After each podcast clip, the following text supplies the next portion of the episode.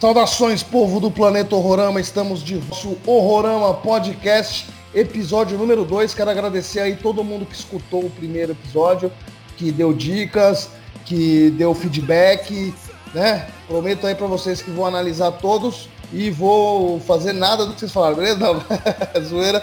Muito obrigado aí pelos feedbacks, a gente vai aprendendo aí, né? Como eu disse, a gente tinha experiência em vídeo, mas em podcast a gente ainda não tinha. É pelo jeito o pessoal tá gostando, o que interessa é isso. A maioria dos feedbacks foram positivos, então a gente já fica feliz com isso aí. E a gente vai é, começando esse podcast aqui. Vou citar aqui alguns, alguns tópicos que falaremos hoje, né? Hoje teremos é, o assunto Stephen King na área, filmes, séries que foram baseadas né, nas, nas obras de Stephen King, tanto livros ou contos. É aqueles filmes que é só tipo uma menção assim a obra, não é exatamente o roteiro adaptado. Muitos filmes são roteiros adaptados das obras, alguns outros nem tanto. É, enfim, tudo Stephen King, o que você encontra no Netflix. A gente vai fazer um, uma geral aí de filmes Stephen King aí. É, falaremos também uma dica de livro com o nosso amigo Popeye, que vai aí indicar pra gente um livro bacana de uma releitura dele recente. É, não vou falar qual livro que é, espero o momento certo aí do nosso podcast que falaremos disso. E na coluna Horror Punk do dia, né, o Horror Punk de, de cada dia, falaremos aí sobre as letras do, do cenário Horror Punk aí, né? Aquelas letras que são muito pesadas, que falam de coisas, falam de tabus que não devemos mencionar. Enfim, é a que limite que chega as letras horror punk que podem chegar ou não. Isso também em filmes também pode ser. É, e é isso aí. Vamos falar desses assuntos aí. E aqui comigo eu tenho meus grandes amigos Popai e Antônio. Como é que vocês estão, meus queridos? Salve, salve pessoal. Aqui é Popai, vocal do Sertão Sangrento. Eu estou muito de boa. É um prazer estar aqui com todos vocês, com os meus amigos. Vamos falar sobre filmes de terror, sobre livros e sobre horror punk. Boa! E aí, Antônio? Salve, salve pessoal, belos dias e longas noites a todos. Antônio aqui da Dr. Murder falando e vamos para cima para esse novo podcast. Só lembrando, antes da gente aí iniciar os trabalhos, né, a gente fazer um breve disclaimer a respeito aí do, do último tópico que a gente vai abordar, né, do, do, dos limites ou supostos limites. É o seguinte, a gente vai fazer uma discussão é, mais baseada no bom senso, né, mais baseada no que a gente conhece, né? Vamos tentar deixar qualquer tipo de eh, ideologia ou discussão a, a, a, esse respeito de fora. Vamos tentar focar muito mais no, no nosso mundo atual, né? No zeitgeist que a gente está vivendo, para tentar verificar se realmente existe algum limite ou não, quando ele deve ser imposto, de onde ele vem, como ele, para onde ele vai e assim por diante. Mas na calma, na tranquilidade, uma conversa apenas, né? Quem sabe isso daí ajude uh, outras pessoas ou até ajude até nós mesmos nas nossas próximas composições. Sim, exatamente. Espero que isso também sirva para muitas pessoas, é, quando escutarem uma música, assistirem um filme, pô, não, não, não, se influenciar por aquilo, né? Eu sei que é a minoria, cara, eu, eu nem acredito que isso possa existir, né? Eu acredito que quem faz maldade não foi um filme, não foi uma música. Eu não acredito, também não foi o diabo. Existe muita maldade na, na mente humana e não precisa de uma influência externa para ela acontecer. Essa é a minha opinião, tá? É, então, mas se existir alguém que é capaz disso, por favor, não faça. Pois é, vamos convidar todo mundo a pensar um pouco, né? Exatamente, exatamente, é isso aí. E, e também é, e, trazer um pouco mais sobre o horror punk, no caso do horror punk, né? O que o que significa, né? Explicar para as pessoas que não conhecem, que às vezes uma pessoa, eu concordo que a gente até começou o assunto do horror punk, uma bagunça que tá virando. Mas assim, só para concluir, eu até acredito que muita gente que não conhece, né? Às vezes olha aquilo pela primeira vez e fala, meu Deus do céu, o que esse cara tá falando nessa música? Mas enfim, a gente já chega lá, é só para deixar vocês com um gostinho aí a mais. Vamos começar o nosso assunto aí sobre o mestre Stephen King. Quem não gosta de Stephen King, hein, cara? Será que existe alguém que fala assim, eu acho uma porcaria Stephen King? Com dentro certeza existe. É, mas é, dentro do, do, do, lance do terror, do pessoal, da galera que gosta de, de livros de terror, eu acho que é meio, meio difícil, hein, o cara. Exatamente. o cara... Se o cara gosta, né? Os caras falam assim, pô, eu amo filme, livros de terror. É, porra, se ele lê Stephen King, ele falar que é ruim, é, pode ser também, sei lá. É, vai do gosto de, é de, de cada um, mas é assim. Bom, né? É, mas pra, pra, mim, pra mim, Stephen King, ele tá, ele tá inserido dentro do panteão dos deuses do, do terror, da, da, daquelas pessoas que fizeram grandes coisas, grandes coisas pelo terror mundial, assim como, sei lá, como Lovecraft, como Edgar Allan Poe, entendeu? É, Stephen King pra mim tá lá, pau a pau. Também. Eu acho que não perde nada. E aí, Antônio? O cara errei até no nome, não tem como dar errado. Muito bem colocado, né? Muito bem colocado. O cara errei até no nome. Stephen King, um grande mestre do orgulho. Eu quero começar aqui instigando aqui uma, uma discussão sobre o Cemitério Maldito, né? Um livro é, aclamado muito positivamente que do Stephen King, né? Cemitério Maldito e que teve aí duas adaptações para o cinema, né? Uma em 1982, 88, se eu não me engano. Alguém pode me corrigir aí se eu estiver errado, 89? É, 89. A adaptação, é, a, adapta, a, a, adaptação clássica é a que tem o, a trilha sonora do, do, do Ramones, né? Isso, isso. Quem não gosta, inclusive, muita gente que não gosta do, do filme, que não gostou do filme, é, acaba se lembrando, ou até que, hum, é claro, da, das pessoas que gostam acabam, acabam se lembrando do filme através da música, né? Que é ah, é Pet Cemetery. Uma música icônica dos deuses Ramones, né? Que é uma, uma, uma música horror punk, que é um punk rock, uma letra de horror, né? Então é um horror punk dos Ramones. Diríamos é, aí que o, o Ramones já fazia um horror punk, né?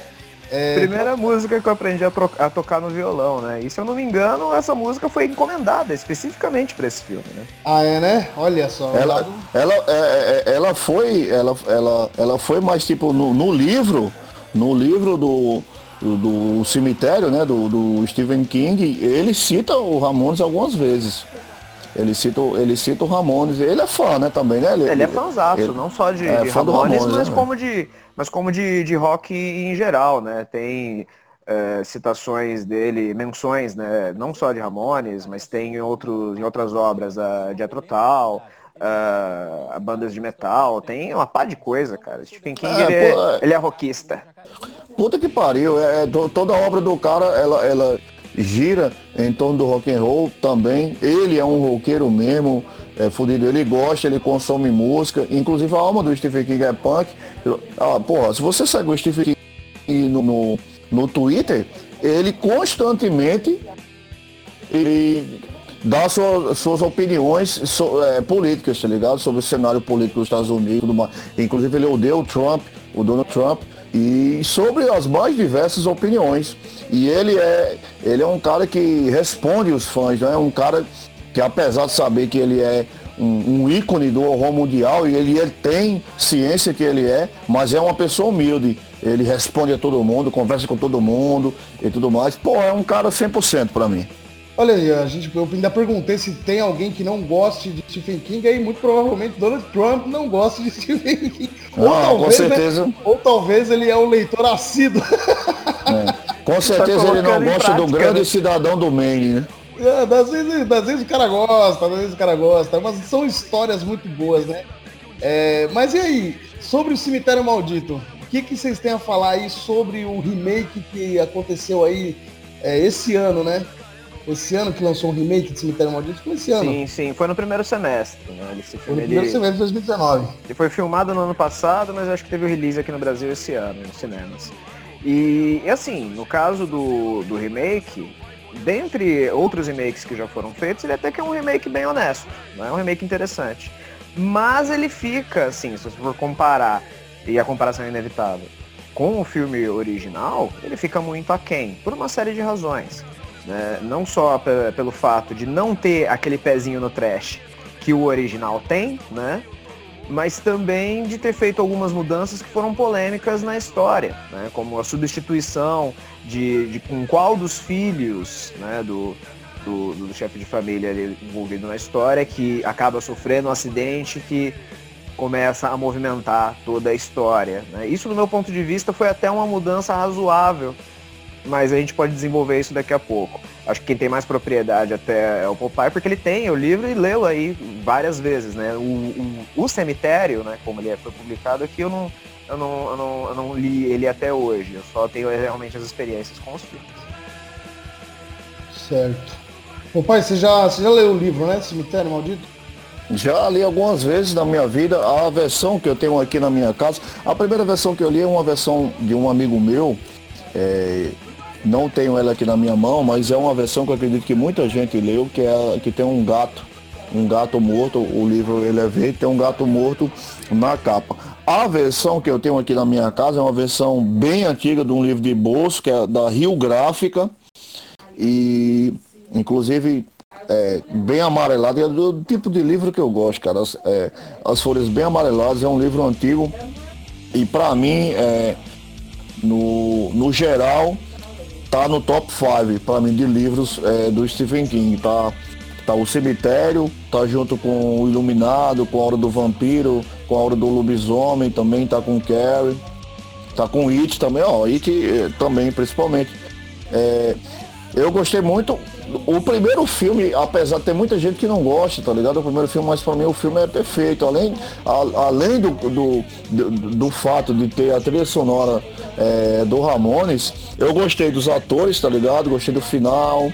É, tem uma coisa ou outra que eu não gosto do filme. Mas o, remake, para mim, até certo ponto, ele foi legal. Mas assim, quando, quando mudaram é, a criança que que sofreria as consequências e queria mudar a história completa do filme, para mim já foi meio assim.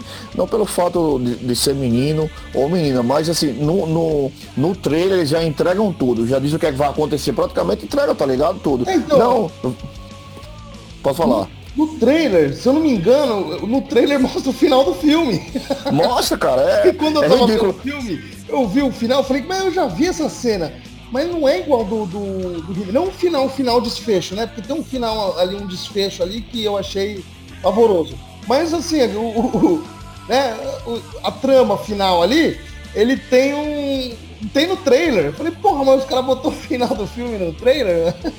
E é uma coisa, tipo assim, pra mim, é meio, meio ridículo, tá ligado? A menina é como se. Eu já lascando spoiler aí já, porque. É, puta que pariu. O, o, o, o, livro, além de ser antigo, o filme também é antigo, é antigão também, tá ligado? Atenção, para, para, para, para, para. Atenção aí, ó. Alerta de spoiler, tá? Mas assim, se vocês querem sentir mesmo a emoção do Cemitério Maldito, assistam a versão de 89, que essa sim vai te dar o, o, o universo Cemitério Maldito ali na, na, na, pele, tá? Então, alerta de spoiler do Popeye aí sobre esse novo remake. Então, é, no, no filme original quem morre é a criança, que é o, é o, o Cage, né? Aí no, no filme novo quem morre é a irmã dele, a irmã mais velha. E, cara, quando ela, ela morre, a retorna, tá ligado? Não tem nada pra mim, é uma menina que tava suja, sabe? Parece que pegaram a menina e jogaram um monte de, de terra. Na, na, mata. É, jogaram um monte de terra na cabeça dela, a menina voltou e ficou lá. O gato. o gato pra mim que é o principal, tá ligado? Tipo assim, porque o, o, o gato, inclusive, no, no, no, livro fala bem sobre ele, que é o Winston Churchill.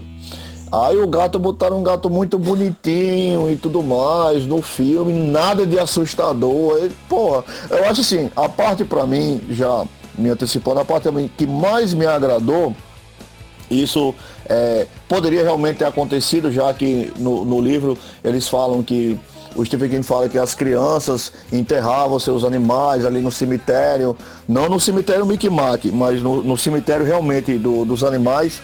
É, eu gostei daquela parte das crianças enterrando com as máscaras, né? Eles passam com as máscaras enterrando o, os animais. É, é e demais essa cena. É, pra mim, pra mim foi foda, eu gostei, foi um ponto positivo. E também o lance de, de, de mencionar o, o Wendigo, né? O, o Wendigo ele, ele aparece também no livro. É, aí no, no, primeiro filme quase praticamente não tem menção. Não tem. A única menção no, no, no primeiro filme são as árvores é, se batendo, né? As árvores se mexendo. Aí você, quem lê o livro, Quem não leu, não. Quem não leu não pega, mas quem leu já saca. Aí isso é o Endigo que tá, que tá aparecendo. Aí no, no, no segundo filme é mais latente e você já, já saca é, é, do caso. Mas fora isso, tá ligado? Pra mim, não curti. Não gostei. E aí, e aí Antônio, o que, que você achou do, do remake? O que, que você acha em comparação aí com a versão de 89? Então, a versão de 89, para mim, ela é irretocável.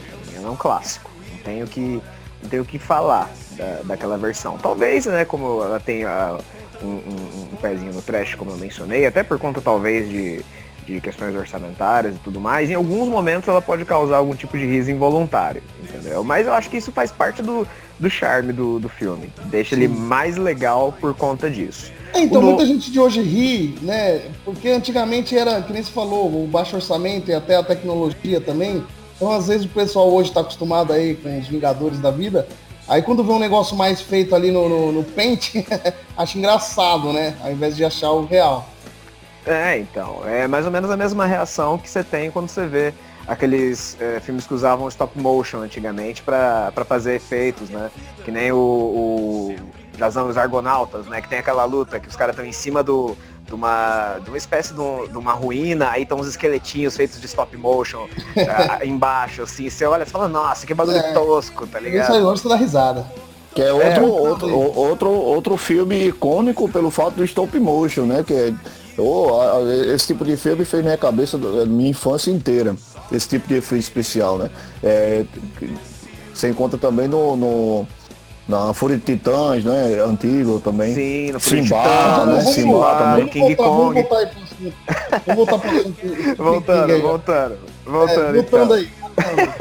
A versão de 89. É, senão, é, alerta de se não, papai, se, se não papai viaja. Aí, se não, aí vai... não, senão todos nós devagar iremos. Isso aqui é papo para mais de, de, de dia.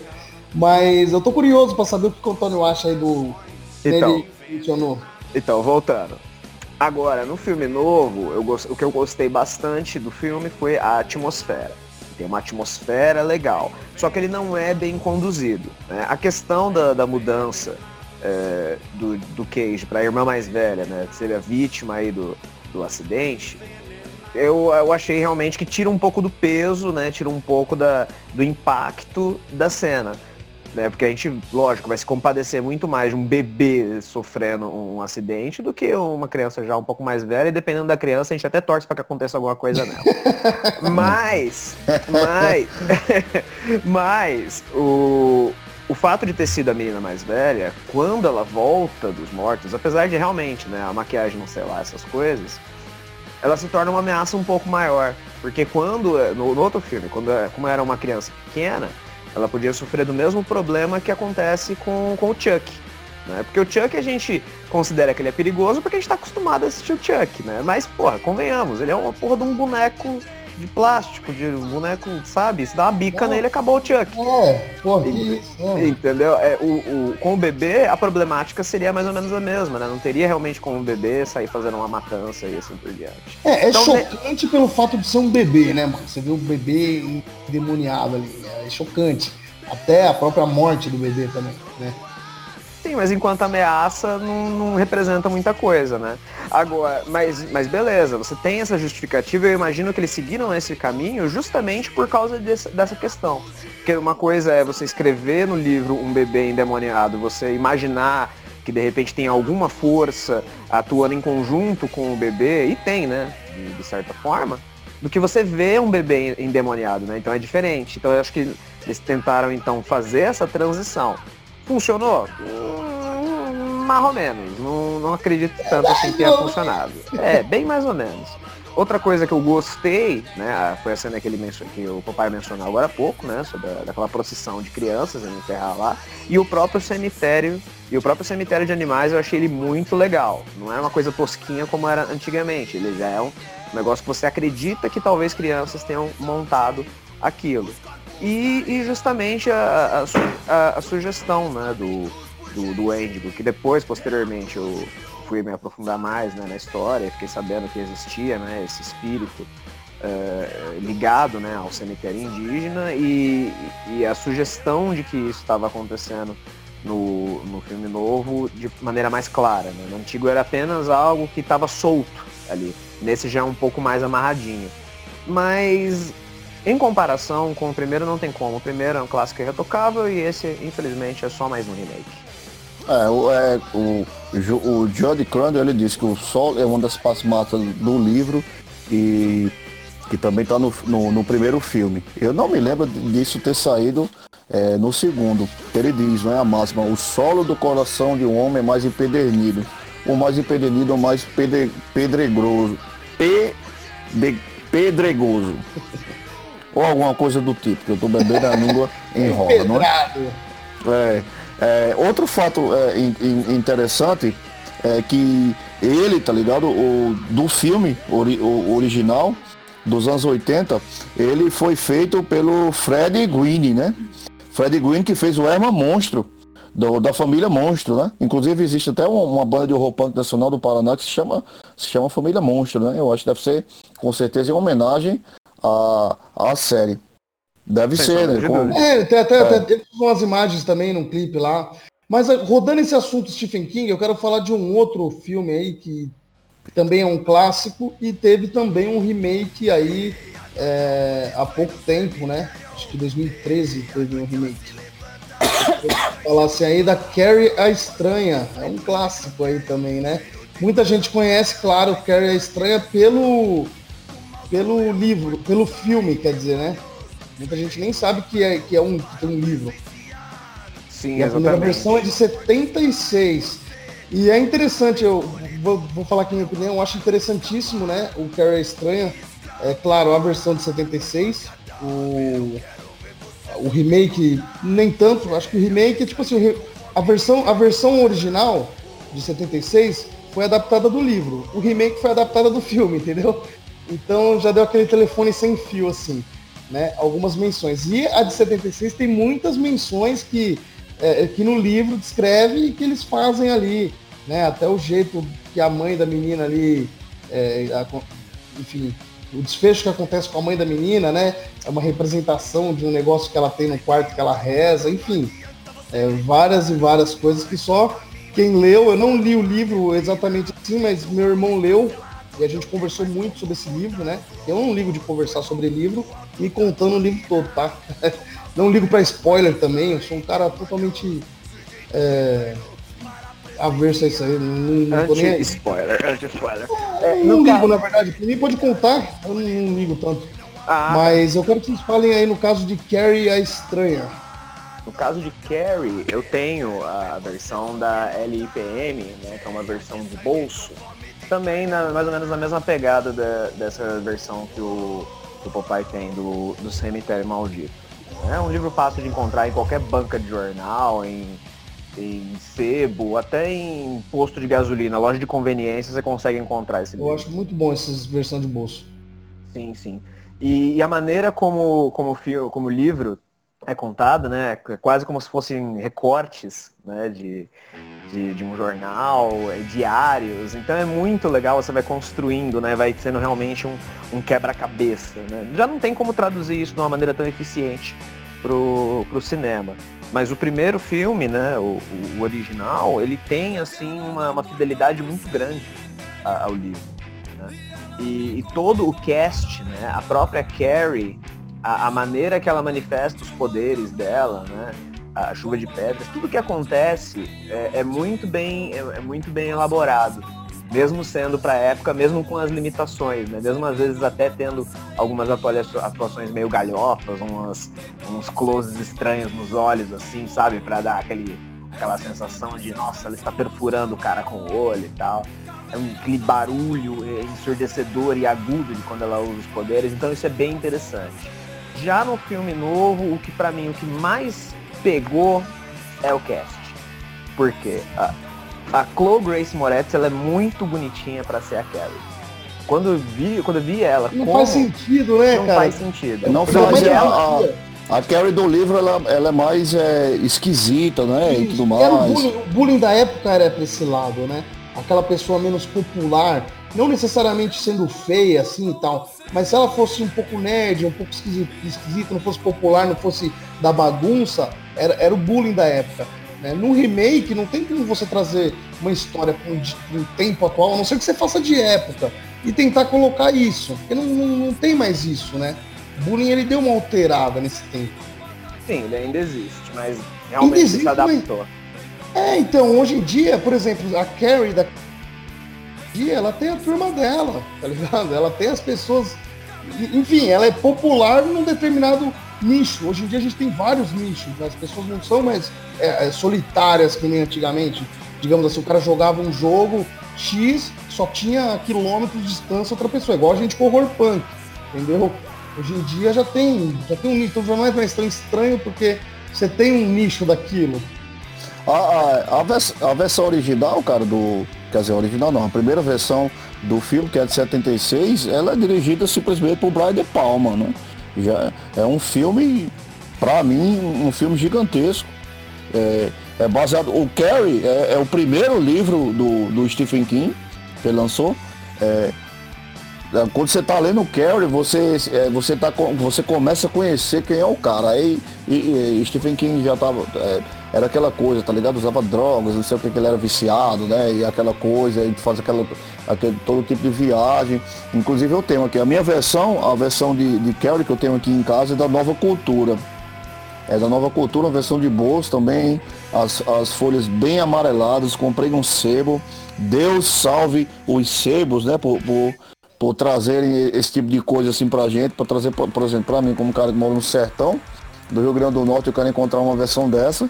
É, é massa. Inclusive, Deus salve a nova cultura também que lançava esse tipo de coisa. Eu não sei, inclusive, eu não sei nem se, se essa editora ainda existe. É... Porra, é foda, cara. É foda. É, fazer um eu, giro eu rápido aqui. Quero fazer Sim, um giro fala. rápido, desculpa te interromper. Vamos fazer um giro rápido sobre. Que tem muito filme bom baseado na obra de Stephen King, né? Muito, muito filme bom mesmo. O It a gente até falou um pouco já no episódio passado aí. Sim, sim. Sobre o It, né? Quem tá curioso para saber nossas opiniões, nossas opiniões sobre o filme It, tanto o antigo quanto o novo, quanto o livro, houve o primeiro episódio aí do Horrorama que a gente fala um pouco sobre ele. É, tem vários aqui que o pessoal pode encontrar até no Netflix, que é o Campo do Medo, é, 1922, Jogo Perigoso, é, são filmes que você encontra no Stephen King né? Tem mais algum aí? Alguém sabe de mais algum? Celular. Celular, Celular tá no Netflix, também. também, né? Olha aí, ó. Colheita Maldita, será que tá no Netflix? Não, né? Esse filme é bom demais. Colheita, Colheita Maldita, Maldita é foda, tá velho. Eu acho que tá no Amazon Prime, se não me engano. A última é, vez né? que eu vi, a última vez que eu vi a thumbzinha, acho que tava no Amazon Prime mesmo. Colheita é. Maldita é um dos, é um dos, do, do, dos contos né, e de filmes que merece certamente uma música de alguma banda ou roupão, que eu não tenho conhecimento que exista. Eu também ainda não tenho, não. É, agora você me deixou meio intrigado aqui. Será que tem, cara? Será que eu já não ouvi, não? Não sei te dizer. É, talvez eu, eu tenha sei, ouvido, talvez eu tenha ouvido, mas não fiz o link, né? Agora tem que puxar pela é, memória, porque assim, de bate pronto eu não tô lembrando, não. E o nevoeiro? O que você acha do nevoeiro? Cara, eu, Cara, eu, eu é também. É, eu, eu não li, tá ligado? Eu não li o conto é, do nevoeiro, não, não tive acesso. Mas o filme, é, para mim, é sensacional. É, é galera. Um, inclusive vendeu uma, uma série, né? Que infelizmente não, não, infelizmente, não vingou. Porque a série é, tava não. ficando boa. Eu tava gostando. É, Aí quando eu se... cheguei no último episódio, no dia seguinte saiu a notícia que cancelaram a série. O, o, o, ator, o ator, inclusive, que fez o, o Nevoeiro, que fez um, um, um bom filme, ele fez, ele fez o Demolidor, que foi uma bosta. Eu gosto do, eu gosto do, eu gosto do, do Demolidor do quadrinho, tá ligado? E, pelo amor de Deus. É, é outro, um, um fato interessante do, do filme, é, o Nevoeiro, que tem vários, vários atores que estavam que, que, que estavam em The Walking Dead. Sim, vários, vários. Sim, é, a Andrea, tem... tinha acho a que Carol. o. É, Carol. Como é o nome do velho lá? Inclusive um é, eu, eu, nossa, esqueci o nome dele. Aqui também, né? Morreu Dale. na primeira temporada. Acho, acho que era Dale, Dale, né? Acho que... Dale, é, Dale, que era o velho do trailer, isso. Pô, o, o, o, filme, o filme ele é meio também terror cósmico, né? Também tipo, trata tipo de, de outras dimensões, é. não é? E, e o final assim, para mim, o final é, para mim é, é, é maravilhoso. É uma das coisas mais, é uma das maiores tragédias que eu já vi no cinema de horror é o final do Nevoeiro. É, é uma é tragédia. Foda, velho. Não, o final, o final é maravilhoso, cara. O final é maravilhoso. e o... acho maravilhoso, eu acho uma tragédia, cara. É maravilhoso, cara. A tragédia no sentido bom, é maravilhoso mesmo, é poético, é, meu, é incrível. Você fica ali, você fica besta, cara. Exatamente. Nevoeiro, Nevoeiro pessoal. Quem não assistiu o Nevoeiro, assista. Não estamos falando da série, estamos falando do filme. Mas a série também é bem legal, só que assim. É, não tem ela, final. Ela não tem conclusão, né? O, a primeira temporada não conclui a história e não vai ter próximas porque cancelaram. Isso o Nevoeiro merece, merece uma música ou não merece? Um merece uma música, o Nevoeiro, com certeza. Com certeza. Merece, pelo aí, amor ó, de Deus. Se vocês não fizerem, eu vou, eu o farei. É, ou você, caso... ou você caso... fará, mas se você me decepcionar, eu tenho certeza que o Johnny fará, mesmo. É, com certeza. só, no, só, pra gente, só pra gente concluir aqui o, o Nevoeiro, é, só um, uma pequena correção. O, o, ator principal é o Thomas Jane. Ele fez. Ele não fez Demolidor, ele fez o Justiceiro. Ele fez foi o Justiceiro. Ele é, fez o Justiceiro. Ele fez o é. Justiceiro. Esse é cara Justiceiro. Ele é, esse cara ele é especialista. Ele é, ele é especialista em, em filmes legais, mas meh. Porque ele fez. Tirando o Nevoeiro, lógico. Porque ele fez, além do, do Nevoeiro, do, do Justiceiro, aliás, ele fez aquele filme de tubarão, cara, que é, é no mar profundo, se eu não tenho enganado. Eu sei, eu que tô é o tubarão inteligente. Isso. Ele fez também o 1922, né? Ele também tá no 1922. Tá. É um filme muito bom. Tá, ele, é, ele tem. Ele, quando você pensa que não, esse cara brota às vezes, é. cara. O Thomas Jane é um ator interessante. Eu gosto. E 1922 cara. é também baseado na obra de Stephen King, né? Sim, também é baseado na obra dele. E é um filme interessante, é um filme interessante. Eu não, não gostei assim, ai caramba, que filme incrível. Eu achei ele, sei lá, lento. Não. E ele, tá ligado? Ele, pra mim, ele, ele tinha cara do, do mesmo, assim, na, na minha imaginação, de quem seria o Frank Castle. É, ele, ele, ele tinha todo, toda a pose, o porte do, é, do Frank Castle, mas é, o filme não, não foi não foi bem conduzido. Eu não sei de onde eu tirei que, que ele fez o, o, Demolidor, tá ligado? Deve ser a cerveja que eu tô bebendo, que eu tô tomando aqui cerveja aqui desde cedo. Confundiu os, os super-heróis. É, Outro não... filme muito bom que foi lançado esse ano, baseado no, no Stephen King, foi O Campo do Medo. Né?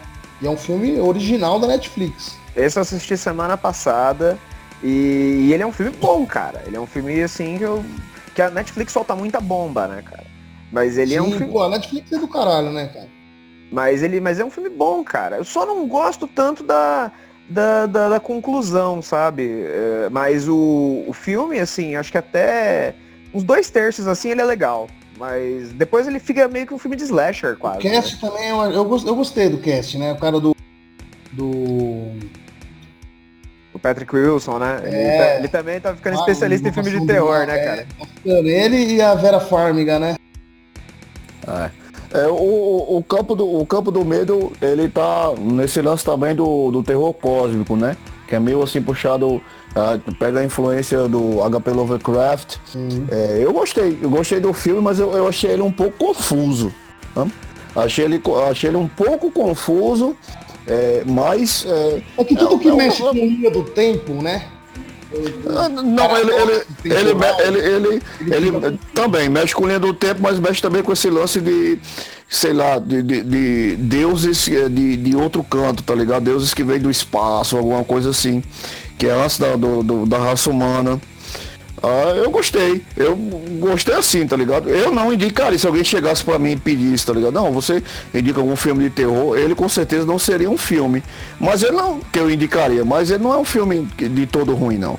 Não, não é um filme que eu indicaria, mas quem tá perdido no catálogo lá, sabe? Quando tá perdido, sabe o que ver? Se você não assistiu o Campo do Medo, já, já tem um filme para assistir já na Netflix aí. É, pra mim fica uma pergunta, tá ligado? Assim, que a Netflix pelo que eu, que, pelo que eu entendo, tem muito dinheiro, tá ligado? E, porra, ela, ela, tá, ela tá tentando lançar bons filmes de terror constantemente, mas o, o, o material que tá saindo, que tá surgindo, não tá sendo muito bom, tá ligado? Eu acho que eles precisariam tipo, prestar mais um pouco atenção no, no, nos projetos que eles vão lançar. Nossa, tem um de zumbi que eles fizeram um tempinho atrás, que até com com, com o Bilbo Bolseiro lá, porra. Pô, como é que é o nome do cara? Que ele fez também o Sherlock, junto com o Benedict Cumberbatch. Eu, eu, eu, conheci ele, pronto, outra grande, outra grande série, é, Sherlock da BBC. Eu conheci ele no, no, no Sherlock. Mesmo. É bom demais. Martin. Martin, Martin Freeman. Freeman. Isso, Freeman, exatamente. É um filmezinho bem boqueta, cara. A, a, a premissa é interessante, né? Pô, o cara tá infectado, tem a filha, tá tentando levar a filha pro lugar seguro e tal.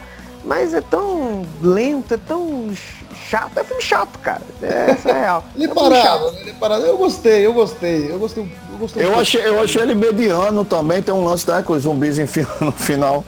No final do, da vida do. Da vida, entre aspas, do zumbi, eles enfiam a cabeça no, no chão como se fosse um avestruz, né? Na, na, na, é, exatamente, exatamente. É. Mas é, eu, eu achei ele um pouco mais interessante que Campo do Medo. Agora, 1922 eu, eu, eu gostei mais. Gostei mais ah, do que todos esses aí. Tem ele tem uma atmosfera incrível. É, agora, agora pesado, tem, né? tem, um, tem uma polêmica aí que a gente deixou no ar aí, que é sobre a Torre Negra, né? a Torre Negra eu vou deixar aí pro meu amigo Antônio aí, porque eu não li é. nada. Antônio... Nem li, nem vi o filme, porque a galera que leu não tava gostando, então deixei pra lá. Antônio ficou bem puto com esse filme aí, né, Antônio? Putaço, cara. Putaço. Conta aí pra gente. Vamos elencar os problemas, de, os problemas desse filme. Eu vou começar com, com algo que eu até cheguei a elogiar, mas depois eu repensei, assim, em, e, e, não, é um problema enorme, que é o cast. Vamos lá. O, pra quem lê o livro, o, o personagem principal, o pistoleiro Roland, ou Roland, como queiram pronunciar, ele é a porra do Clint Eastwood. Ponto. Ou seja, ele é, ele é um cara carrancudo, sabe? Com, com as feições assim meio quadradas. Ele é, ele, ele é descrito como o Clint Eastwood. Sim. No filme colocaram o Idris Elba. O Idris é Elba. Interestelar, não é? Oi? Que é aquele do Interestelar? Não, o Idris Elba é o, é, é o Moreno. Ah, tá. O... Eu, eu não, não peguei o personagem que você tava falando. Ele tá em, em, em Pacific Rim, é? Isso. Ah, olha aqui. É o coronel lá do Pacific Rim, pô. Isso, exatamente. Colocaram ele. Ah, o problema é porque ele é negro? Não, o problema não é porque ele é negro. Porque ele é um puta de um ator foda.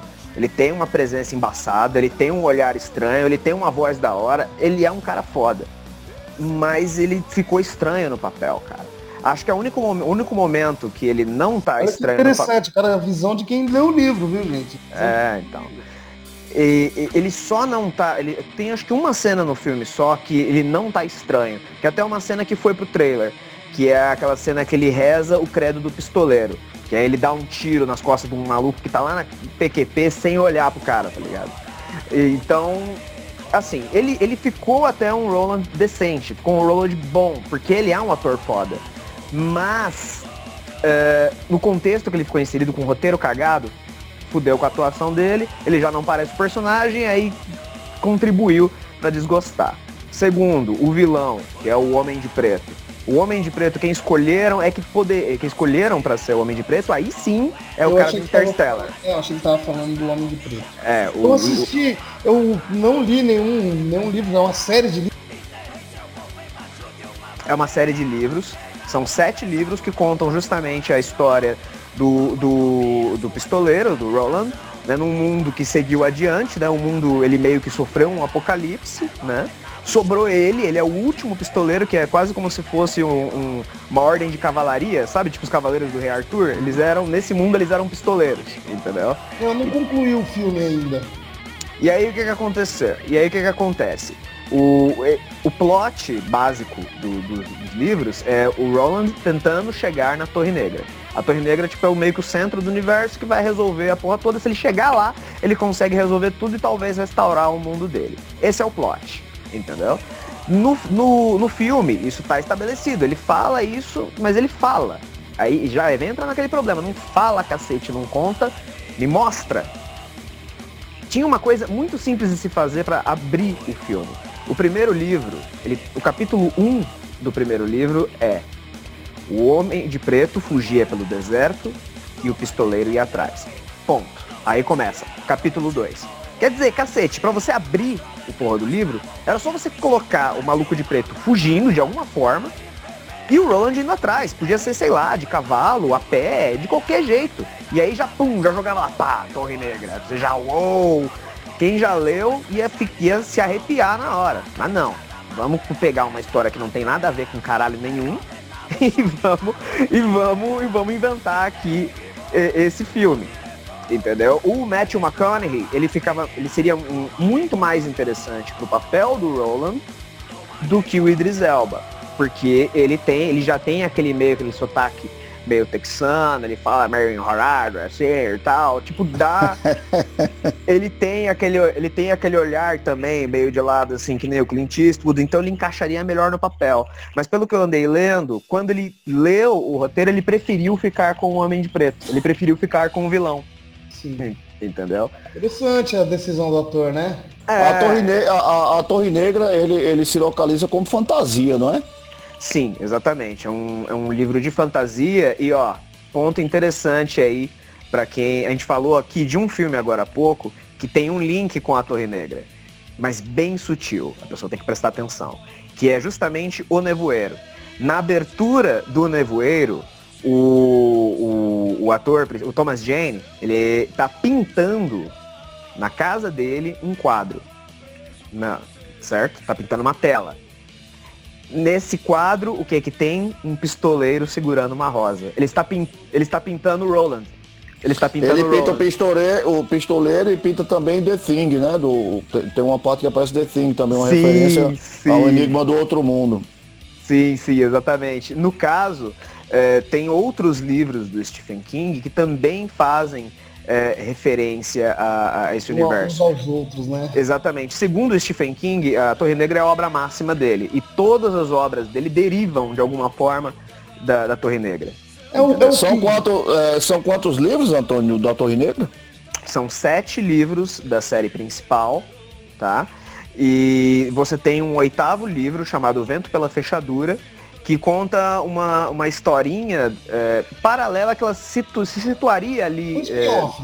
É, é, é, quase um spin-off. Mas ela se situa dentro da cronologia, é, acho que entre o livro 4 e o livro 5, se eu não estou enganado. Eu sei que é um rolê parecido com o que acontece com o Mago e que é o, acho que o quarto livro da série, se eu não estou enganado.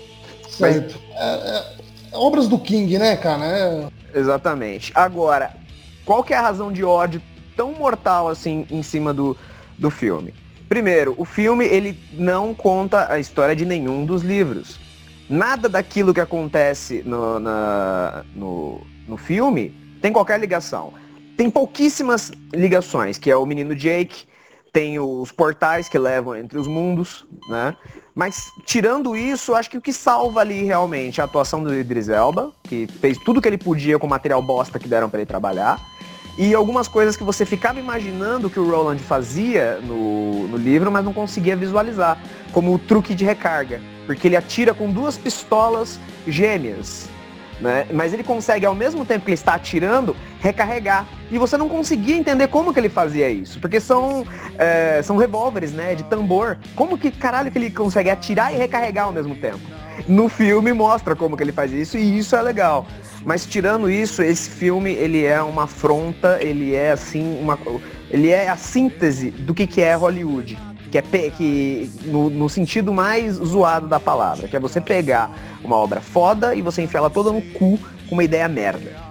Seria um tipo seria um tipo de, de, um tipo de livro, né? Uma sequência de livro que daria com certeza uma série, né? Em vez de fazer uma série de TV, preferi fazer é, pegar a, tudo aquilo, comprimir em um único filme e deixar é, daquele jeito. Aí é foda. Se fizessem o, se fizessem o primeiro livro, só para finalizar, se fizessem o primeiro livro, é, um, um, um filme foda do primeiro livro, você podia aproveitar isso para fazer uma série do tamanho que foi Harry Potter, por exemplo entendeu? Se você, a partir do momento que você tem né, dois exemplos maiores assim de fantasia e de, de livros que, que, que, que, se tornaram filmes fodas, que é o, o Senhor dos Anéis e, e, o Harry Potter, apesar de eu não gostar muito de Harry Potter, mas eu tenho que reconhecer que foi um sucesso infinito entre a galera que curte.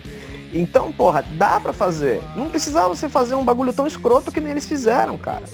É, pelo jeito faltou verba, né? Pelo jeito. Faltou. É, o Senhor dos Anéis, inclusive, tá para lançar. É, o, a Amazon tá para lançar um. É a Amazon que tá para lançar uma série agora é, vai ser baseada na segunda era do, do, do, do, do universo de Tolkien, né? A segunda era ela, ela se situa no Silmarillion, no livro Silmarillion. É isso, e... é isso mesmo, é isso mesmo. É, é. provavelmente eles vão contar ali o, o rolê dos Númenóreanos e tal. Tem bastante coisa que acontece na Segunda Era. É, Mas agora, assim, ó, só pra gente concluir o assunto Stephen King, é, eu quero que cada um de vocês indique, isso é indicação mesmo, um filme baseado na obra de Stephen King. Vai lá, Antônio. Vai lá, Antônio. Tô indo. Seguinte, eu indicaria, assim, ó, imperdível realmente, Louca Obsessão.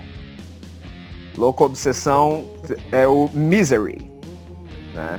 Que é, que é justamente... É, de 1990. isso, talvez tenha até um pouco de um pouco de traço autobiográfico, porque é a história de, de um escritor, né, que ele tenta se isolar tal, acaba conhecendo uma fã, a fã prende ele e aí a coisa desenrola tem algumas das cenas mais agoniantes e uma das melhores atuações da história do cinema. Assistam Misery. Misery. Misery é, é, é, foda mesmo. É um, um, um, dos. Inclusive, é, se você for elencar, se você for colocar assim, os melhores filmes baseados na, na obra de Stephen King, Misery tá lá, né? Entre os primeiros. É muito bom.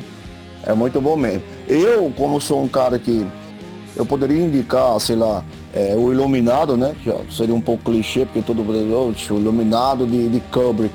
É, poderia indicar o Iluminado, Hora do Vampiro, sei lá, o próprio Pet Cemetery, que, que a gente falou aqui, mas o, como, como eu sou fã de filmes de, de lobisomens, eu indico Bala de Prata, tá ligado? É, Bala de Prata eu tenho inclusive o livro aqui, tem um livro da Suma de Letras, a Suma de Letras lançou. Eu já tinha lido já é, em e-book. Eu baixei o e-book, porque é, é, quase um conto, pra, são cento e poucas páginas. Eu baixei já há um, bom tempo, sei lá, há uns bons 10 anos atrás. E foi um do, do, do, dos bons contos barra livros de Stephen King que eu li. E já tinha visto o filme, inclusive passava no, no SBT, se não me engano, no cinema em casa. E tanto o, o livro é bom como o, o filme.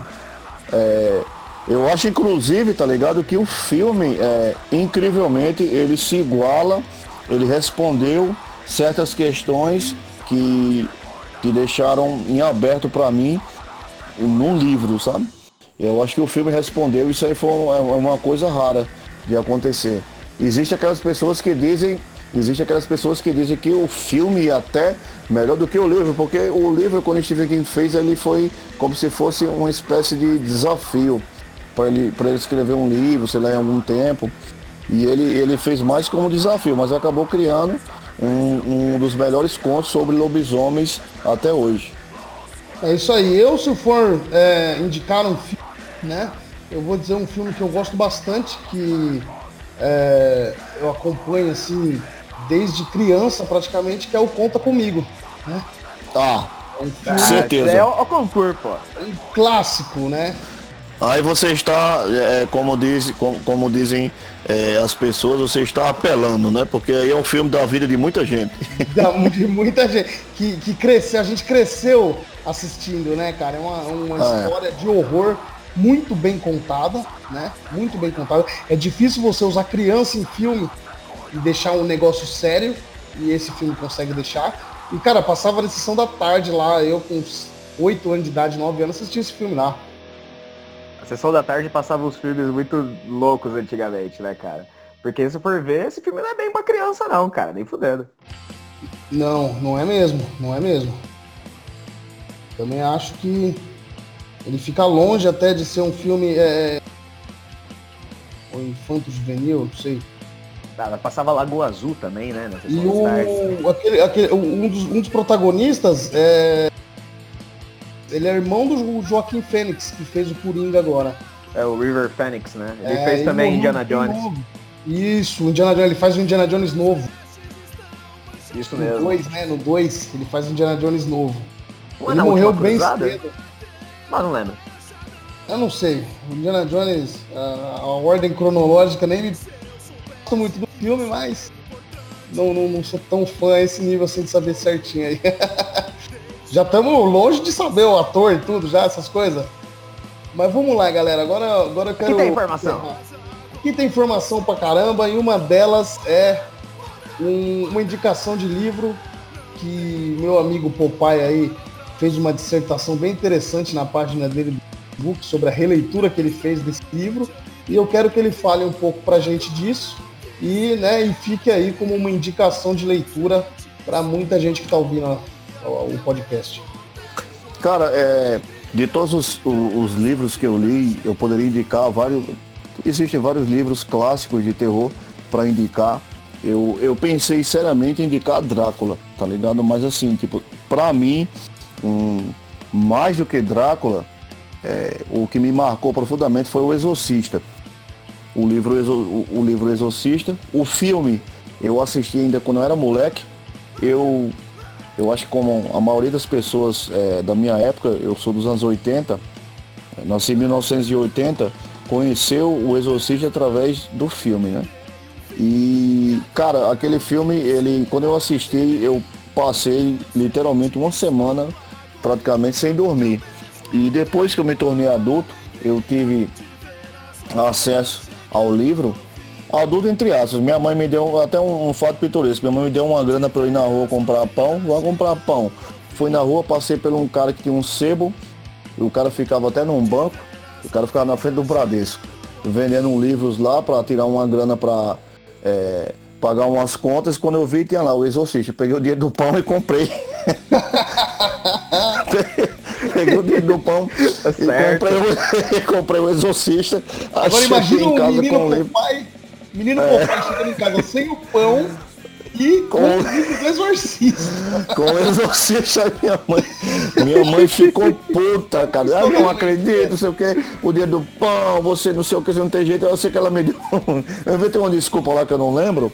Até porque eu tô tomando uma birita agora, eu não lembro, mas eu inventei uma desculpa. Inventei uma, inventei uma desculpa, ela acabou me dando o dia do pão, fui lá, comprei. Então, li o livro novamente. Isso aí no começo sei lá, 2001, 2002, foi quando eu li a primeira vez. E, cara, é, fiquei, fiquei muito é, alegre em saber que o, que o filme, ele é muito fiel ao livro. Bem fiel mesmo ao livro. Então, se tem um livro que eu posso indicar, um livro de terror, de fato, um livro de terror que dá medo, tá ligado? Não por, por ter sustos fáceis, mas é, pelas consequências maléficas que, que acontecem, pelos demônios, tá ligado? Do, do, do livro seria o Exorcista. Então eu indicaria o Exorcista, do William Peter Blatt. Existe a continuação direta, pouca gente sabe. Existe o primeiro filme, Exorcista, o segundo filme é uma bosta. Fizeram como caça-níqueis. E o terceiro filme, quando viram que, tava, que eles poderiam ganhar alguma coisa se fossem mais fiéis, aí caçaram lá o William Peter Blatt de novo, fizeram o, a continuação, né? Do, do Exorcista. E é, a continuação direta do, do livro é, do Exorcista. Eu tenho a minha versão, que é o Espírito do Mal. A Dark Side Books, como sempre a Dark Side, ela tem uma continuação que se chama. é, esqueci a continuação, mas é, como se chama, mas, mas é uma Baita continuação. No próximo podcast aí, talvez. É. Uma próxima indicação. Essa foi, essa foi a indicação de livro da semana aí do velho. Vai ter toda semana, papai? Vai ter, né? Vai. A continuação, a- o que eu tenho aqui é o Espírito do Mal, que é, que é do. do eu, eu, eu tenho aqui um livro de bolso também, tem o Espírito do Mal, e também tenho o Exorcismo, que é o livro que é baseado no fato mesmo, no caso real que aconteceu, do, os padres que fizeram o exorcismo, que, que deram origem a, ao filme, eles, eles foram obrigados a, a escrever diários, entendeu? Sobre o caso. Aí, através desses, di- de- desses diários, o Thomas B. Allen, ele fez, es- acabou escrevendo o livro Exorcismo. A Dark Side Books também tem esse livro aí sobre, sobre os fatos reais que deram origem ao exorcismo. Então, o livro que eu indico é esse. É isso aí, galera. Aproveitando, fazendo um link só rapidinho, é, falando do Exorcista, né? Tem também lá no, no Netflix, tem um, um, um, pequeno documentário, né? Chamado Diabo e o Padre Amorfe, né? Que é justamente Sim. com o diretor né, do, do, do Exorcista, do, do, do, filme original, né, fazendo justamente ali um, um, uma entrevista com esse padre e acompanhando o ritual de exorcismo. É bem interessante. É uma experiência complementar. Tá disponível na é. Netflix aí também, hein? Enquadra totalmente aí na temática horror. Tá, e só abrindo, só abrindo um parênteses, além do, do Diablo e o, e o Padre Amor, tem também um documentário muito bom sobre exorcismos também, que é o Hostage to the Devil, que tá lá. Eu tenho um livro aqui também em casa que é Hóspedes, Hóspedes do Demônio, se eu não me engano, que é do Padre Malek Martins. Cinco casos reais sobre exorcismos, ele, é, ele foi lançado praticamente na época do Exorcista. Inclusive ele foi considerado até meio rival do livro. Só que o Exorcista é ficção, baseado em fatos, e esse do, do padre Malak é, segundo eles, não é, é, base, é realmente é baseado no, no, nos casos reais de exorcismo. Tá na Netflix também. É isso aí, galera. Quanto conteúdo aí, ó. Quando vocês ficam perdidos na madrugada, fala, ah, eu fico duas horas lá, não encontro nada pra assistir. Olha quanta coisa já deixamos aí pra vocês procurarem no catálogo aí da Netflix. Vamos girar o assunto? Quero chegar agora, vamos falar aqui, né, no, pegar o finalzinho do nosso programa aí. Geralmente a gente vai encerrar aí falando de horror punk, a cena atual, tudo o que acontece, novidades, enfim. E um assunto aí, ó, primeiro eu quero falar que vocês estão escutando aí de fundo a coletânea Horror Punk na Veia, volume 1, né? Na verdade é Underground na Veia, volume 1, Horror Punk. Foi a, a coletânea dedicada ao horror punk do On Degrau. Para quem não conhece, o On Degrau é um projeto que é, faz podcasts e divulgação da cena underground brasileira, né? E ele fez uma coletânea, ele já está fazendo a segunda coletânea, que é o Flávio Duarte, quero mandar um abraço pro meu amigo Flavião. É, ele já está né, já tá para lançar a segunda coletânea, mas agora com bandas é, bandas underground de, de Bubblegum, eu acho. Não sei ainda exatamente a temática dessa nova coletânea, mas ele nos brindou a primeira edição das coletâneas que ele vai fazer com o dedica, dedicado totalmente ao horror punk, que é o que você está escutando de fundo aí. Só que a polêmica que eu quero trazer aqui é uma coisa que apareceu essa semana, é uma crítica, né? Um debate sobre as letras do, das músicas horror punk. Né? O quão elas são pesadas, o quanto pode influenciar alguém, o quanto pode ser taxativo. É... Enfim, quero que vocês falem um pouco aí, que o Popai tem aí um material aí, né,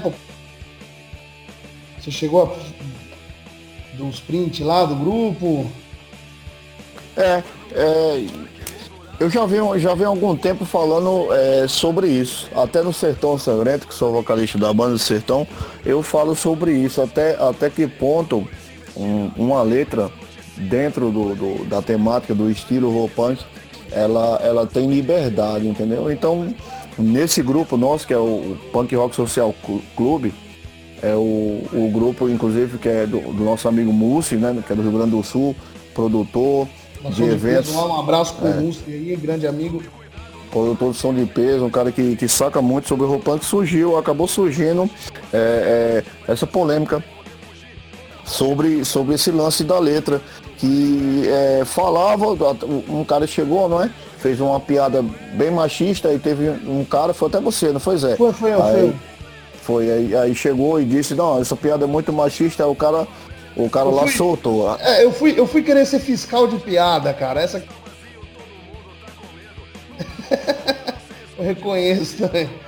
É, mas aí o cara acabou so, o, cara acabou soldando, né? Você tem que se ligar no OPA, que tem muita piada, que, que, só, que, que tem muito lance é, misógino, né? Aí faz, fez, fez o cara pensar. Né? Porque realmente você vai ver, inclusive até o Missis tem, algum, algumas vezes, por exemplo, Helena, é, sei lá, e outras outras letras que falam sobre isso, sobre, sobre sei lá, morte de, de, de, de mulheres, é, assassinato e até onde, até onde o, o, estilo ele pode ir. E faz o cara pensar, não é? Tipo assim, como é? O, uma banda roupante, quando tá falando de um assassinato, é, até que ponto é, ele, ele, ele, tá, ele tá contando? Será, será que ele tá fazendo apologia ou será que ele tá contando uma história de terror? E aí, o que é que, o que, é que acontece? Até que ponto pode ir? Exatamente, é o que eu penso também. É... Não, não dá para filtrar, né? E realmente, para quem ouve assim, sem entender qual é o real intuito, né? daquela letra, daquela música, que o horror punk nada mais é do que um filme de terror em formato de música. Exato, assim como um livro, né? Isso, assim como um livro, assim como uma série, assim como uma, uma obra de arte, uma pintura, né? Você pode representar um filme de terror numa pintura, você pode representar numa forma de música. Você pega o filme de terror e transforma na música. Só que na música ela tem aquela potência, aquele, aquela, aquela chance de virar um hino, né? De, de enfim, representar um momento. É, então, acaba ficando até mais chocante. Acaba ficando e parece, é, dependendo do da banda, parece que o cara tá incitando aquilo, né? E na verdade não tem nada a ver. Aí eu, eu, aí eu pensei, é, é, nesses dias, nesses tempos. Eu acho, tá ligado, que pro cara falar desse tipo de coisa, o cara tem que estar tá realmente contando uma, uma história de terror. Tem que ter começo, tem que ter começo, meio e fim e ter aquele sentido lá. O cara tá contando realmente uma história. Ele não tá chegando e jogando na cara, ah, tem que matar mulher, tem que matar não sei o que é. e tudo mais. Tá ligado? É isso que eu penso. O que, que, você acha, Antônio? É, no, no, meu caso, eu penso no seguinte. É, a questão do, do, do feminicídio, é, ela é realmente muito séria. Mas vamos, vamos, contextualizar, vamos contextualizar as coisas. É, uma, uma das principais características de, de, filmes de terror, principalmente de slasher, é a chamada Final Girl, né? Que é, é, a última menina que sobra, né? Que pode sobreviver ou, ou não, dependendo aí do, do filme. Né?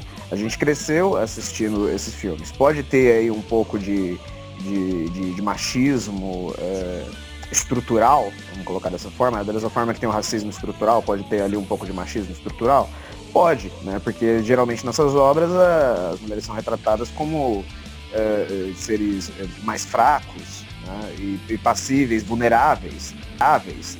É, hoje em dia eles estão eles estão deixando mais é, é, no lance da heroína, né? Isso eu acho bem interessante. Mas antigamente era bem aquele negócio. É tipo a menina, a team leader, que não, não, não diz nada com nada, tá sempre rindo e rachando o bico. Dali a pouco, quando ela tira a camisa, aparece um assassino e vem atrás dela.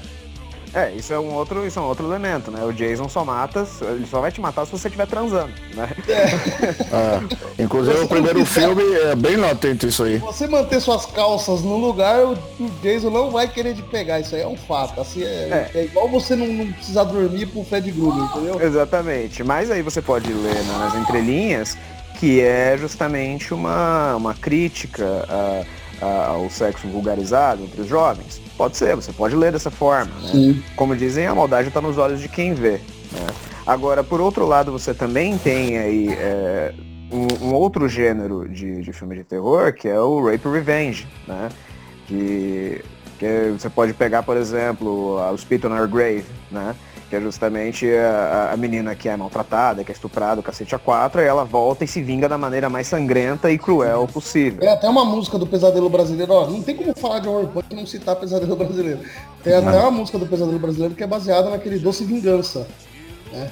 Sim, exatamente, que é a refilmagem do Spit on Her Grave, entendeu? Isso.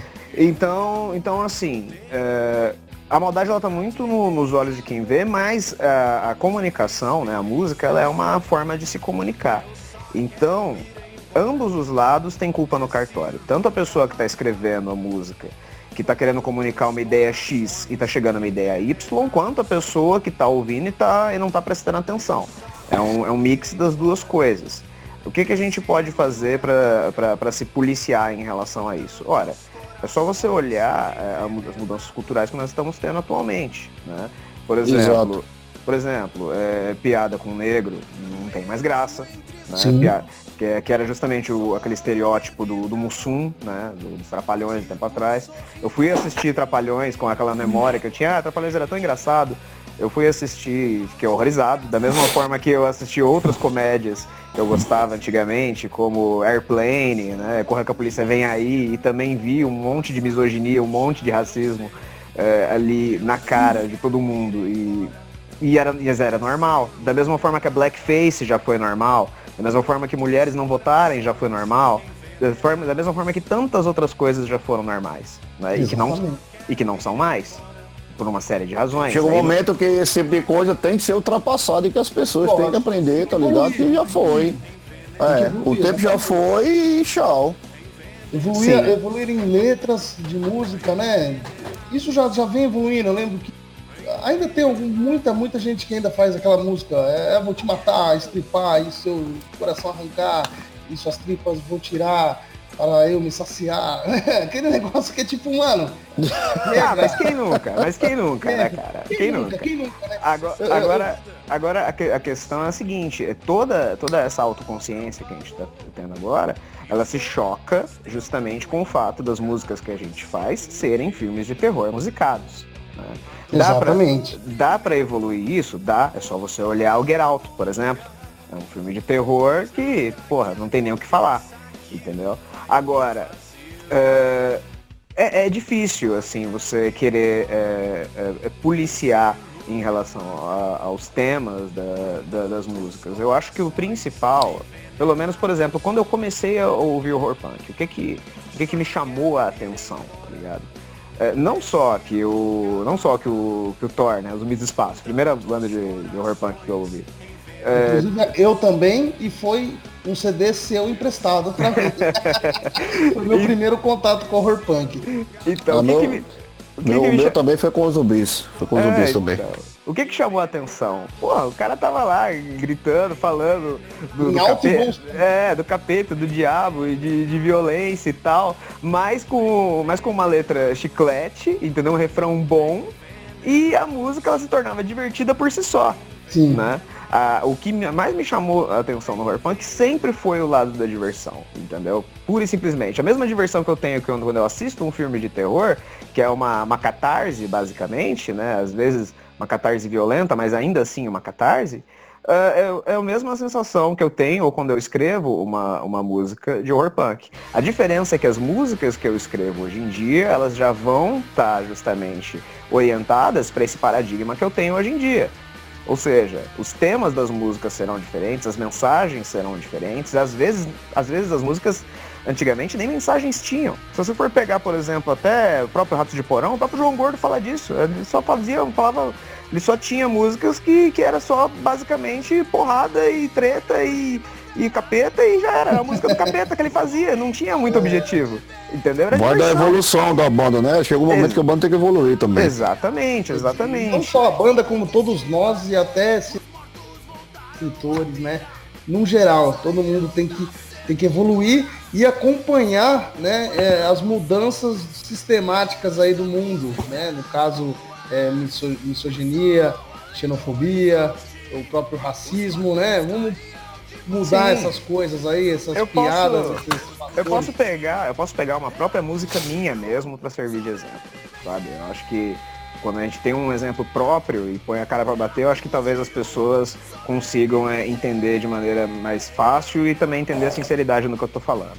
É, eu tenho uma música que o Zé até me mostrou esse tempo atrás, que ele tem ainda a gravação, chamada Amante Canibal. Tem, uma, tem uma, um segmento dessa música que fala que o cara foi até a África para encontrar uma amante canibal. Porra, tem, quer uma coisa mais racista que essa? Hoje em dia eu não consigo mais ouvir essa música e eu tenho um pouco de vergonha dela. Entendeu? Mas quando eu escrevi, eu. Primeiro, que eu não era uma pessoa politizada quando eu escrevi. Eu não tinha a menor ideia de porra nenhuma, tá ligado? Eu tava só escrevendo, juntando palavras e falando merda. Hoje em dia. É uma, é uma história incrível. A música é uma história incrível. O, outra música que a gente tem na, na Doctor Murder, por exemplo, aí já caminha numa outra direção, que é Cannibal Necropedophile, que é a história de um canibal necropedófilo que realmente existiu. Esse cara, ele realmente existiu. É mais pesado que isso, senhores. Exatamente, quer dizer, a realidade às vezes supera, né, a, a nossa, a nossa imaginação.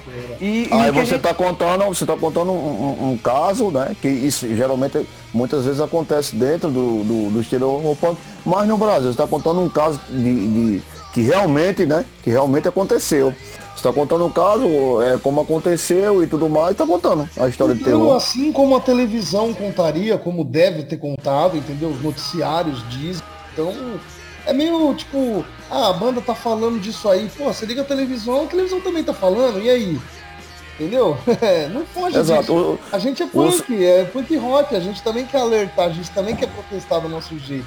Então às vezes Exato. a gente faz o... uma letra como uma forma de protesto, né? É por isso que as pessoas, eu quero que as pessoas entendam isso às vezes quando estão ouvindo, não que a gente apoie, mas que a gente abomina. Então a gente está te deixando chocado com isso para que você também abomine, entendeu? É. A ouvir e abominar e numa versão musical.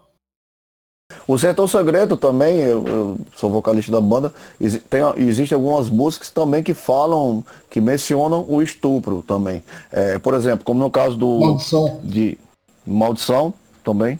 É, mutação, como no caso de mutação, mutação, a letra basicamente é sobre um lobisomem, não é?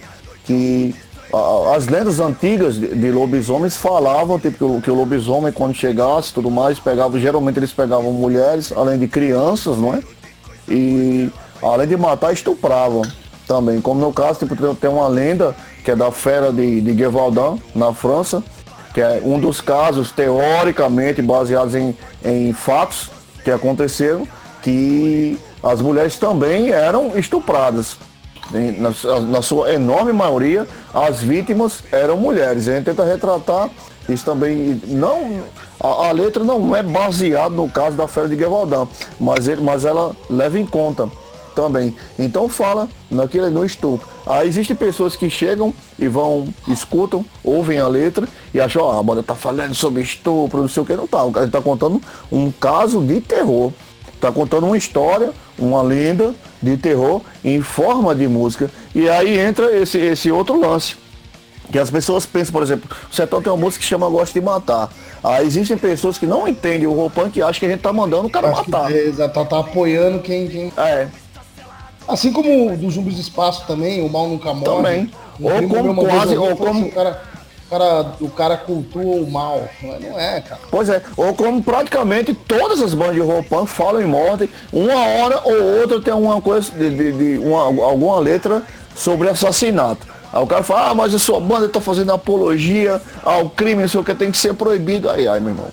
Aí é, é, é foda, né? E não é. A gente está contando uma história de terror para é uma história diferente, é uma mídia diferente do, do cinema, que já acontece isso, e também dos livros, né? que sempre entre, entreteram a raça humana. A gente está fazendo aí de uma forma diferente, que é no, na, na, forma de música. É isso aí, mano. É isso aí, Popeye. O Popeye, se deixar o Popeye fica aqui a semana inteira falando desse assunto, que é um assunto que nos movimenta, movimenta a gente, né? A gente é, é, é, é, assíduo no horror punk, né? A gente gosta muito mesmo. E... Vale, eu, falo, eu, eu falaria, é porque eu agora tô bêbado, né? Infelizmente. É, então, eu tô bebendo desde de uma hora e meia de programa aqui daqui a pouco, a galera não vai ouvir. Senão eu vou, vou, vou longe. Mas vale, inclusive, a gente falar sobre isso novamente aí, Sim, futuramente. Futuramente falaremos muitas e muitas vezes ainda sobre isso. Bateremos fortemente nessa treca. Agora, para concluir, alguém quer falar alguma coisa aí para concluir, para encerrar aí? Agradecer a galera. É, eu quero agradecer só a toda a galera que ouviu aí o primeiro podcast. Espero que vocês gostem desse segundo. As sugestões aí são sempre bem-vindas e vamos tentar fazer aí sempre o melhor programa aí para vocês. E aí, papai? Para mim, é um prazer estar aqui participando. Ontem, ontem um Sertão Sangrento tocou, a gente tocou na cidade, inclusive eu quero até fazer menção. Isso aí. Ontem o Sertão tocou na cidade chamada Pau dos Ferros, cidade pequena do interior do Rio Grande do Norte. Eu cheguei lá pensando, tá ligado? Que ninguém não ia sacar nada de horror punk e tudo mais, preconceito pessoal. Cheguei lá, todo mundo curtia, tá ligado? Teve cara que falou do pesadelo brasileiro. Ah, que legal. Na cidade, na cidade de Pau dos Ferros, do interior do Rio Grande do Norte. Olha e onde fãs, chega. É, e fãs, pra, pra você ver como a internet age. E fãs de horror punk mesmo, reais, lá na cidade. Então quero é, agradecer ao pessoal que colou no show nosso ontem E, tá ligado? Vamos pra cima. Vamos pra cima. Eu quero agradecer aí ao Ricardo Drago da Mutante Rádio. Nós aqui somos oficialmente Mutantes, que já estreou o nosso primeiro podcast na Mutante Rádio. Mutante, Aê, caralho. É, mutanterádio.com.br, tem a página no Facebook também, Mutante Rádio. E é isso aí, galera. É, ficamos por aqui com mais um, uma edição do nosso podcast. Espero que vocês tenham gostado. Sigam a gente aí no Spotify, no Mixcloud. É, também tem o site horroramatv.com.br, vai ter todas as outras lá, vai ter uma, uma categoria chamada podcast. Você vai clicar lá, você vai ver todas as, as a, a primeira e essa edição aqui e todas as posteriores também estarão lá. Beleza? Valeu, galera. É isso aí, mano. Continue escutando a gente aí. Valeu, pessoal. Abraço. Falou. Pedro.